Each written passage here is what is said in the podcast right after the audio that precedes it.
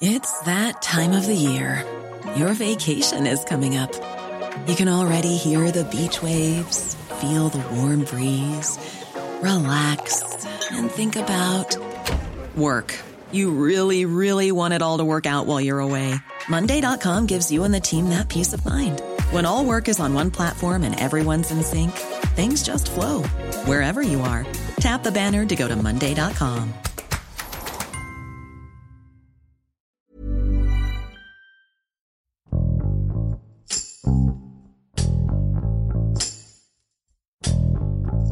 En Guanajuato el 2021 comenzó con malas noticias.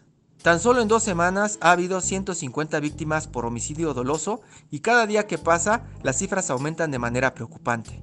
La mayoría de los asesinatos están relacionados con las disputas entre los grupos del crimen organizado que buscan controlar el Estado. La situación ha sobrepasado la capacidad de las autoridades y pareciera que los delincuentes tienen el camino libre.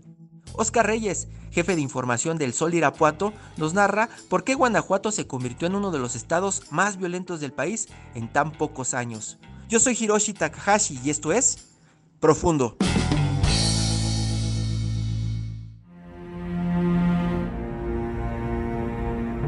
Guanajuato ha iniciado un 2021 bastante violento. Hasta el 14 de enero se contabilizaron 159 personas asesinadas en el estado, es decir, un promedio de 11 homicidios por día. Guanajuato también suma en este periodo 9 multihomicidios o masacres que de acuerdo con la Asociación Civil Causa en Común, una masacre es el asesinato de tres o más personas en un mismo hecho. Masacres que incluso han trascendido las fronteras del país y que han estado en las principales páginas de medios internacionales. Por ejemplo, el primer multihomicidio ocurrió el 4 de enero en la ciudad de León, en donde cinco personas fueron asesinadas en el interior de un departamento de la colonia Villa Insurgentes. De acuerdo con las primeras investigaciones, un grupo de hombres armados llegó hasta el lugar y masacró a todas las personas que estaban ahí presentes. El 7 de enero en Celaya ocurrió la segunda masacre del año, en donde fueron asesinadas nueve personas que estaban en el velorio de una persona que había sido asesinada apenas dos días antes en esa misma casa donde le estaban dando el último adiós.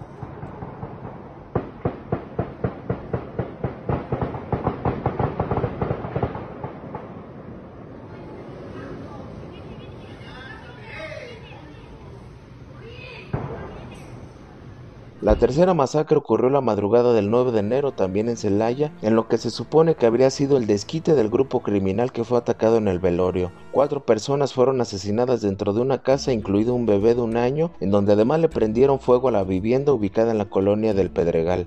Las masacres continuaron y el 11 de enero fueron asesinadas cuatro personas, tres hombres y una mujer, en una bodega ubicada al pie de la carretera federal 57, esto en San José Iturbide. Ese mismo 11 de enero, en Moroleón, fue asesinada una familia, el papá, la mamá y el hijo, dentro de una casa en la colonia Circuito Moroleón. Además, el 12 de enero en Irapuato fue asesinada otra familia, cuatro mujeres, incluida una adolescente y un hombre, fueron asesinados a balazos en la comunidad de Carrizal Grande.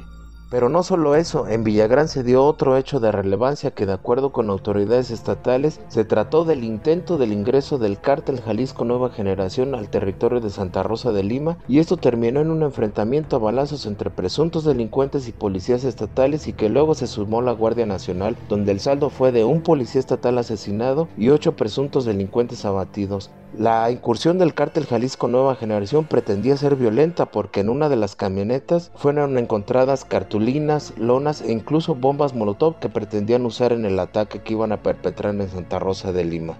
También en Celaya hubo otro enfrentamiento. El 13 de enero, policías municipales abatieron a cuatro presuntos delincuentes, los cuales acababan de asesinar a una persona en Arboledas de San Rafael, donde fue la masacre del velorio. Y por si estos hechos fueran poco, a ellos se les suma que Guanajuato ya contabiliza el primer asesinato de un político y de un aspirante a un cargo de elección popular. La mañana del 12 de enero fue asesinado en el municipio de Juventino Rosas el diputado local del PAN Juan Antonio Acosta Cano, quien además era el aspirante a la presidencia municipal del PAN en ese municipio. Su asesinato fue condenado por el gobernador Diego Sinue Rodríguez Vallejo, por la secretaria de Gobernación Olga Sánchez Cordero, por la secretaria de Seguridad y Protección Ciudadana Rosa Isela Rodríguez y por la clase política estatal quienes exigieron a la Fiscalía General del Estado el esclarecimiento de este hecho y de todos los asesinatos ocurridos ocurridos en el estado. De acuerdo con fuentes allegadas al caso, se trató de un ataque directo perpetrado por un grupo delincuencial y no se descarta que pudiera ser una respuesta al enfrentamiento donde fueron abatidos ocho presuntos delincuentes en Villagrán, porque Villagrán está cerca de Juventino Rosas. Fue Juventino Rosas en donde incluso detuvieron al Marro en agosto pasado y este municipio se ha convertido en un territorio en disputa por parte de los grupos delincuenciales, por ello no se descarta que pudiera tener estos tintes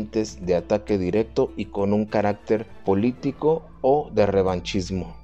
Platicamos hace unos días con David Saucedo Torres, quien es especialista en temas de seguridad y además es doctor en seguridad nacional por la Universidad Complutense de Madrid, y él nos dijo que esta violencia que está viviendo Guanajuato en este arranque de 2021 es la continuación de la guerra que mantienen el cártel Jalisco Nueva Generación con el cártel de Santa Rosa de Lima por la venta de droga, principalmente la cocaína y el cristal. Y estas masacres, nos explica David Saucedo, se llaman tácticas, masacres tácticas y tienen como objetivo eliminar al rival con embestidas sangrientas donde el mensaje de sangre es que esto les va a pasar a todos los que colaboren con uno u otro grupo. Lo que hacen con este mensaje de muerte es, en primer término, eh, tratar de eliminar, asesinar a otros posibles integrantes de esa red de narcomenudeo. Eh, normalmente un cártel, el cártel local, el cártel de Santa Rosa, eh, recluta a familias completas, familias de escasos recursos, de jóvenes varones, este, que no tienen otro, que no tuvieran en su momento un acceso eh, a, una movilidad social producto de un empleo, de una actividad deportiva, este, de una educación, de modo que son presa fácil de las redes de narcomenudeo, son reclutados, incorporados, núcleos familiares, el hermano, el tío, el primo, que suman y el cártel eh, invasor, el cártel Jalisco Nueva Generación, normalmente aprovecha estos generales con la intención de eh, eliminar a otros posibles integrantes de una célula narco, de narcomenudeo rival.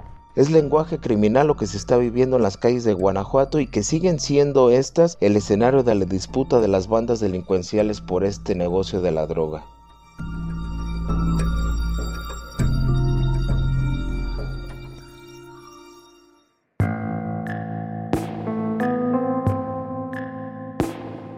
Los 120 homicidios perpetrados en Guanajuato se han concentrado en 19 municipios, sin embargo Celaya, León, Irapuato y Salamanca, los cuatro municipios que integran la zona llamada como el corredor industrial, son los que más homicidios llevan acumulados durante 2021. Sin embargo, cada municipio tiene sus particularidades, por ejemplo, Celaya hasta el 12 de enero llevaba 32 asesinatos y la mayoría de estos están vinculados a la guerra que mantienen el cártel Santa Rosa de Lima y el cártel Jalisco Nueva generación por ese territorio. Y es que Celaya se convirtió en el centro financiero del cártel Santa Rosa de Lima, pues ahí a base de extorsiones, de cobro de piso, de venta de droga y del huachicoleo, pues forjó su fuerza financiera y eso es lo que le interesa al cártel Jalisco Nueva Generación, esa fuerza financiera que puede agarrar ahí en Celaya. Por ello la disputa, incluso sin el marro a la cabeza, el cártel Santa Rosa de Lima no ha dejado ese territorio. Por el otro lado, León lleva hasta el 12 de enero 18 homicidios. Allá la situación es distinta, pues son tres cárteles los que se disputan el territorio. Es el cártel Jalisco Nueva Generación, la Unión León y el cártel Nueva Plaza, este último formado eh, con gente del cártel de Sinaloa y ex integrantes del cártel Jalisco Nueva Generación. Ahí es la venta de droga el principal negocio que se disputa y a eso se debe la violencia en ese municipio. En el caso de Irapuato tiene nueve homicidios en los primeros 12 días del 2021, mientras que Salamanca acumula 7 y ahí la disputa es por la venta de droga principalmente de cocaína y de cristal.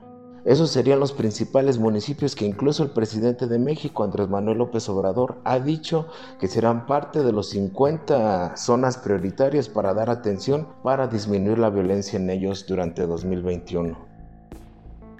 Prácticamente desde 2017 la violencia no cesa en Guanajuato. Cada año que pasa es el más violento de la historia, de acuerdo con el Secretariado Ejecutivo del Sistema Nacional de Seguridad Pública. De enero a noviembre de 2020 habían sido asesinadas 4.190 personas en Guanajuato y hasta entonces 2020 es el año más violento de la historia del estado. Pero así como ha iniciado el 2021, bien podría ser este también uno de los más violentos. La detención del Marro no ha sido un factor para que la violencia haya disminuido en el estado, como tampoco fue la detención del Azul, quien fue el sucesor del Marro.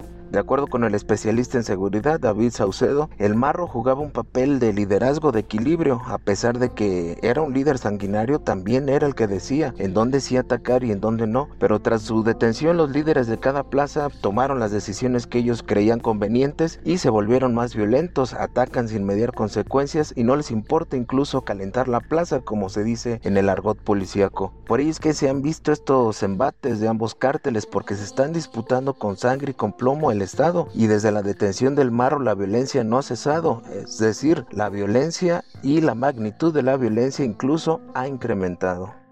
La percepción de inseguridad en el Estado es alta, pues de acuerdo con la encuesta nacional de victimización y percepción de seguridad, 75% de la población de Guanajuato considera que la inseguridad es el principal problema del Estado. Hay un hartazgo social por la situación de violencia y lo dicen empresarios, líderes religiosos, comerciantes, académicos quienes hacen su vida y pues son testigos de esta violencia. Hasta ahora la mayoría de los homicidios si bien son entre personas ligadas al crimen organizado, pero aún así es complejo ser testigo de esta barbarie. Sin embargo, hasta ahora no se ha reportado que, por ejemplo, en el caso de las inversiones que se tienen planeadas que lleguen al Estado, no se ha anunciado alguna cancelación de esta o que se hayan ido empresas por el tema de la inseguridad. Hasta eso todavía mantiene un cierto blindaje el sector económico a pesar de esta situación de violencia con la que se vive en Guanajuato.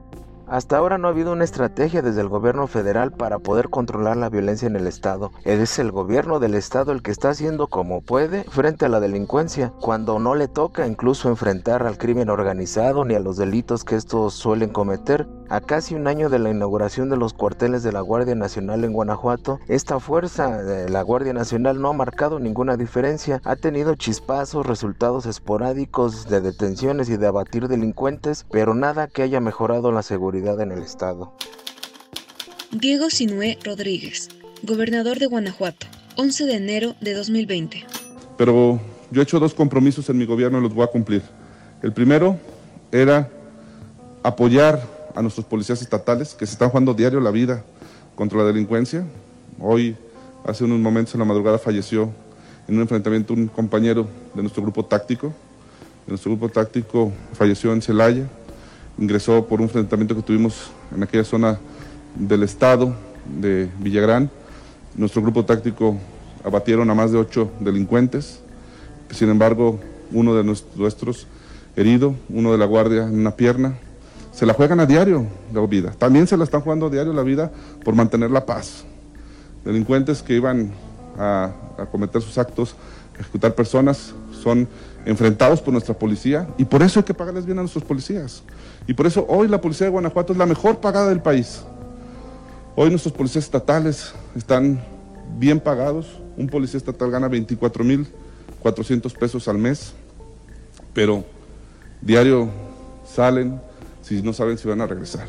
Desde el asesinato del compañero de Salamanca, Israel Vázquez, la cobertura policíaca ha sido diferente en el estado con muchos protocolos de seguridad. No asistimos si no está verdaderamente asegurada la zona. Hemos incluso dejado de cubrir hechos en la madrugada hasta que no haya la suficiente cantidad de elementos de seguridad que nos permitan pues tener un perímetro seguro para llegar. Tenemos incluso un protocolo entre reporteros en, de que en la medida de lo posible ir acompañados a zonas inseguras o de alta incidencia delictiva, pues para así protegernos entre nosotros. Hemos extremado todas las precauciones para seguir contando los hechos, pero con la seguridad que requiere esta coyuntura. El inicio violento de este 2021 hace bien complicado vislumbrar una mejora en el tema de la seguridad si desde el gobierno federal no hay una estrategia nacional que permita atender de fondo a la delincuencia organizada. No han servido de mucho los apoyos sociales, el hacer patrullajes de disuasión cuando vemos estos niveles de violencia. Si no hay una estrategia integral para acabar con la delincuencia, estaríamos entonces en la antesala de vivir otro año violento para Guanajuato.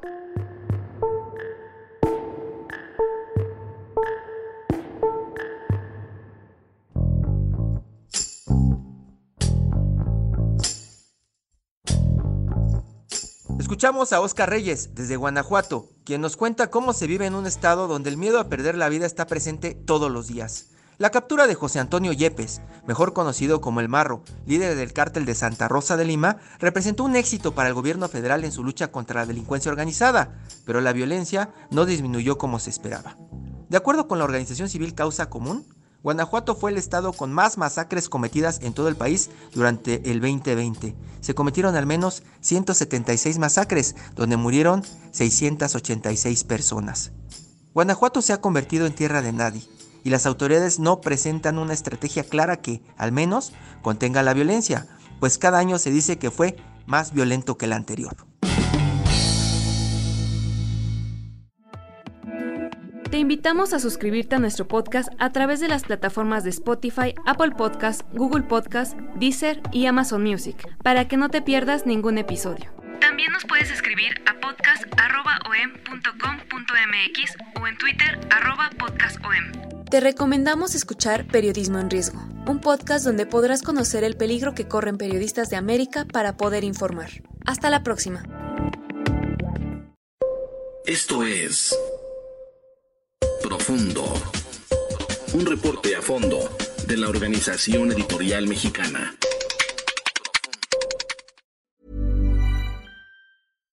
Here's a cool fact. A crocodile can't stick out its tongue. Another cool fact, you can get short-term health insurance for a month or just under a year in some states. United Healthcare short term insurance plans are designed for people who are between jobs, coming off their parents' plan, or turning a side hustle into a full time gig. Underwritten by Golden Rule Insurance Company, they offer flexible, budget friendly coverage with access to a nationwide network of doctors and hospitals. Get more cool facts about United Healthcare short term plans at uh1.com.